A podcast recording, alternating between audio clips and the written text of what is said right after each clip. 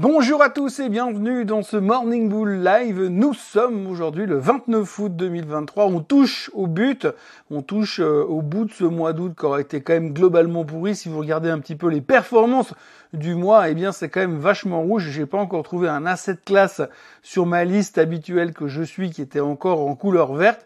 Donc c'est un sale mois qui se termine un peu à l'image de la météo, même si euh, selon Météo Suisse cela devrait s'améliorer. il faut essayer de parler d'autres choses aussi de temps en temps parce que c'est vrai qu'en ce moment, là tout de suite, euh, sur les cinq jours de cette semaine, euh, franchement, le plus pénible c'était lundi parce qu'il y avait vraiment pas grand chose à dire. Hein. Il n'y avait pas de chiffres économiques, les gros chiffres économiques commencent aujourd'hui. On va avoir quatre jours méga pleins en termes de chiffres, de chiffres macro.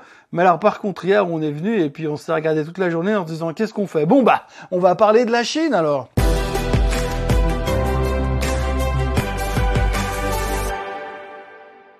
Donc finalement, on a tenu toute cette journée de lundi en parlant de la Chine et de 3M. Ça fait pas beaucoup, mais ce qu'il faut retenir surtout, c'est que tout le monde a trouvé génial euh, le plan de secours euh, de la Chine, ce qu'ils ont mis en place. Donc je rappelle encore une fois qu'ils ont annoncé qu'ils allaient diviser les taxes des opérations boursières par deux, et puis certaines bourses locales en Chine allaient faciliter les achats en marge.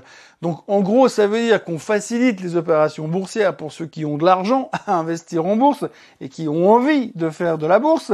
Par contre, de l'autre côté, on ne résout absolument aucun problème économique, on ne stimule pas l'économie et on n'a toujours pas réglé euh, le problème des marchés immobiliers qui sont en train littéralement de s'effondrer en Chine. Donc en fait, on est en train d'essayer euh, de faire fonctionner une machine avec de l'essence alors que derrière, il n'y a rien qui se passe. Et puis, on a l'impression qu'il n'y a plus de roues sur la, voiture. Donc, en gros, on essaie de dire, oui, regardez comment ça va bien. Et en fait, ça va pas bien du tout. Et donc, c'est un petit peu là-dessus qu'on traite. Mais, globalement, ça a quand même satisfait les marchés occidentaux. D'ailleurs, on l'a vu euh, en Europe, le CAC 40 a relativement bien performé. Pourquoi il a bien performé? Eh bien, parce que comme à chaque fois qu'il se passe un truc sur la Chine, un truc positif sur la Chine, alors on se dit, bah oui, mais alors les Chinois, si ça va mieux, qu'est-ce qu'ils vont faire? Eh bien, ils vont euh, tous aller à Paris pour acheter des sacs à main ou pour voir euh, la cérémonie d'ouverture des Jeux Olympiques de 2024. Bref, en tous les cas, c'est positif. À chaque fois qu'il y a un truc de bien pour la Chine, c'est bien pour la France, c'est surtout bien pour le luxe, mais c'est surtout bien pour le portefeuille de monsieur Bernard Arnault. Donc on s'est occupé comme on pouvait, mais si on regarde simplement la performance de lundi chinois hier, alors oui, on dit oui, la Chine a terminé en hausse de 1,2% grâce au stimulus mis en place par les autorités, c'est formidable. Oui, bien sûr, c'est formidable. Par contre, si vous regardez au moment où l'annonce a été faite, le marché a monté de 5%, et puis on termine en hausse de 1,3%. Alors je sais pas, mais en général quand on fait ouais c'est super, ah non c'est pas super, boum, et puis on redescend 1,2% en clôture, c'est pas non plus monstre euphorique parce qu'on se rend compte qu'effectivement, eh bien, on est en train de motiver le marché, mais pas forcément euh, l'infrastructure fondamentale derrière. Donc ça, on, on s'en rendra compte peut-être plus tard. En tout cas, on est plutôt content pour l'histoire de la Chine mais on n'a rien résolu. Bref, ça c'était un des sujets du jour. Ça a permis au moins au marché européen de montouiller un petit peu et d'avoir une bonne raison d'exister et d'être venu au bureau. Parce que franchement, euh, hier, ça fait partie de ces journées. S'il n'y avait pas eu cette histoire de la Chine, on aurait pu rester à la maison. Aux États-Unis, par contre, on a commencé à parler d'un truc complètement différent. 3M. Alors 3M, je crois que ça fait euh, ans que je fais ces Morning Bull Live. D'ailleurs, ça fera trois ans euh, jeudi matin.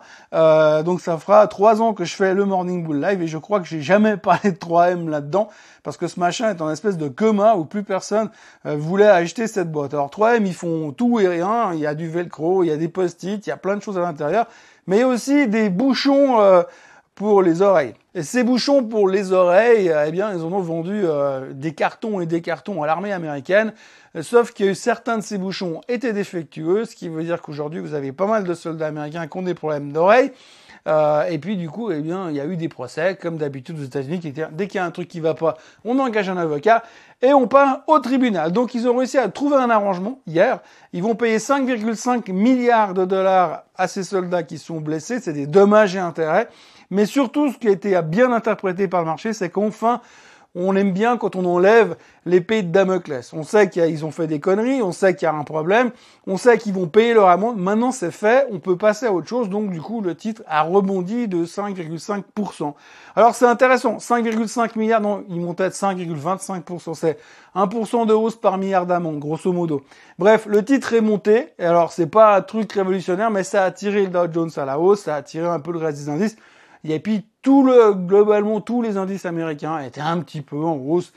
Pas une grosse, grosse euphorie, mais c'était la vedette du jour, c'était 3M. Alors quand je vous dis la vedette du jour, c'était 3M, euh, bah, c'est autant dire qu'il n'y avait pas grand-chose d'autre à dire. Hein. Alors on a vu que les GAFAM montaient un petit peu, on a vu que Nvidia rebondissait un petit peu, parce qu'il y a un analyste qui est venu dire que Nvidia, ça n'a jamais été aussi bon marché qu'aujourd'hui, donc c'est le dernier moment pour acheter avant que ça monte à 520 dollars.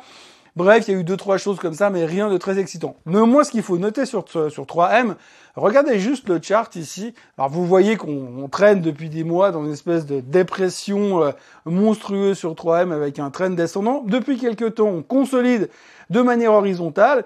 Et puis, euh, bah, gentiment, on a ces moyennes mobiles qui se rapprochent, la 50 et la 200. Alors, si la bonne nouvelle d'hier motivait un petit peu 3M euh, à repartir à la hausse, on pourrait avoir un signal d'achat à des niveaux relativement bas. Elle est vraiment pas chère en termes de valorisation. Et puis surtout, vous avez un dividende qui vous offre quand même un rendement de 6%, et c'est quand même un tout petit peu mieux qu'un coup de pied au cul. Autrement, dans les autres nouvelles qu'il faudra retenir hier, on a Goldman Sachs qui s'est séparé hier de sa division advisory. Alors c'est pas la première fois qu'on en parle, ça fait déjà deux semaines qu'ils disaient oui, mais nous on n'a plus vraiment envie de s'occuper des petits clients. Alors je vous rassure, un petit client, c'est une notion toute relative chez Goldman Sachs, mais en gros, ils ont envie de se concentrer sur les gros clients, ceux qui rapportent beaucoup d'argent, beaucoup de fees, à qui on peut vendre des très bonnes informations privilégiées sur les marchés boursiers pour leur faire des très très belles performances, comme ça ils pourront devenir encore plus riches. Et donc du coup, ça fait plaisir au marché parce que Goldman Sachs se recentre un petit peu sur son business, euh, son core business qui est vraiment le high-end de la clientèle, les, high, les ultra high net worth. Il faut quand même savoir que Goldman Sachs, c'est ce seulement depuis quelques années où ils ont commencé à se dire ah bah tiens on pourrait commencer à s'inquiéter des autres gens que les très très riches. Et puis en fait, ils se sont rendus compte que ça leur coûtait beaucoup d'argent, beaucoup d'ennuis, et puis que ça leur rapportait pas grand-chose à la fin. Donc ils se sont dit, bah allez, retournons faire ce qu'on sait très bien faire, et continuons à noyauter le gouvernement avec nos anciens mecs de chez Goldman Sachs qui deviennent ministres ou secrétaires du Trésor aux États-Unis. Autrement, ben voilà, on va commencer une vraie semaine maintenant, puisqu'aujourd'hui on aura euh, les JOLTS qui vont sortir et on aura aussi la confiance du consommateur aux États-Unis. Bon, il y aura aussi euh, le climat de consommation en Allemagne et les prévisions économiques de la BCE, mais clairement, on va se concentrer sur la, confiance du consommateur. Je vous en ai déjà parlé hier. Aujourd'hui, on attend 116 sur la confiance du consommateur. C'était 117 le mois dernier. Donc, ce qu'il faudra surveiller, c'est que si tout d'un coup on a un gros drop euh, de la confiance, en dessous des 110, euh, on pourra commencer à flipper parce que ça voudra dire que vraiment il y a un problème au niveau de la confiance et que les Américains sont en train de réviser leur manière de vouloir consommer. On en a déjà beaucoup parlé. On a beaucoup parlé de l'exposition au crédit des Américains qui sont pas super bien positionnés en ce moment. Donc c'est quelque chose qui pourra revenir un petit peu sur la table probablement si c'est des mauvais chiffres. Et puis du côté des jobs, on attend 9,46 millions de job opening aux États-Unis sur ce mois. Euh, C'était 9,546 millions euh, le, mois dernier. Donc évidemment, si c'est trop fort, on nous dira, hum, si c'est trop fort, ça voudrait dire que peut-être Monsieur Powell il aura envie de remonter les taux au mois de septembre et on va pas aimer la chose. Bref, à surveiller, mais ce sera les axes principaux du jour. Et puis, on notera également euh, une interview sur CNBC qui a été faite par le chairman de Microsoft.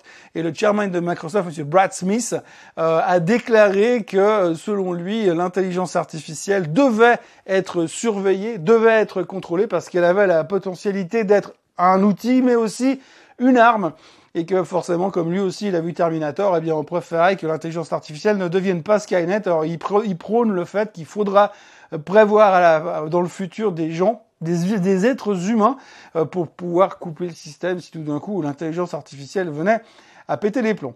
Alors ça, c'est affaire à suivre. Il y aura certainement de quoi faire quelques beaux films avec euh, quelques Oscars à la clé sur ce sujet-là. Mais on en reparlera euh, dans le futur. Mais c'est quand même bien de noter que Microsoft se rend compte. L'autre question qu'on peut se poser, c'est est-ce qu'on doit vraiment confier euh, la surveillance de l'intelligence artificielle à l'humain quand on voit son track record? Et puis on terminera juste avec un petit coup d'œil sur euh, le graphique du pétrole. Alors vous voyez que le pétrole était bien monté ces derniers temps en direction des 84-85 dollars.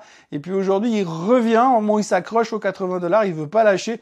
Mais regardez bien aussi ces moyennes mobiles qui sont en train de se croiser. Alors ces histoires de Dead Cross et de Golden Cross, quand vous avez les moyennes mobiles 50 et 200 jours qui se croisent, c'est pas forcément un truc qui marche à tous les coups. Mais si par contre vous chopez le bon mouvement dans la tendance, Eh bien, euh, les mouvements euh, haussiers ou baissiers sur le baril ces, quelques, ces quelques dernières années, à chaque fois qu'il y a eu des croisements, ont toujours été assez monumentaux. Alors pas à chaque croisement, mais dans les extrêmes entre deux croisements, ça a été relativement spectaculaire.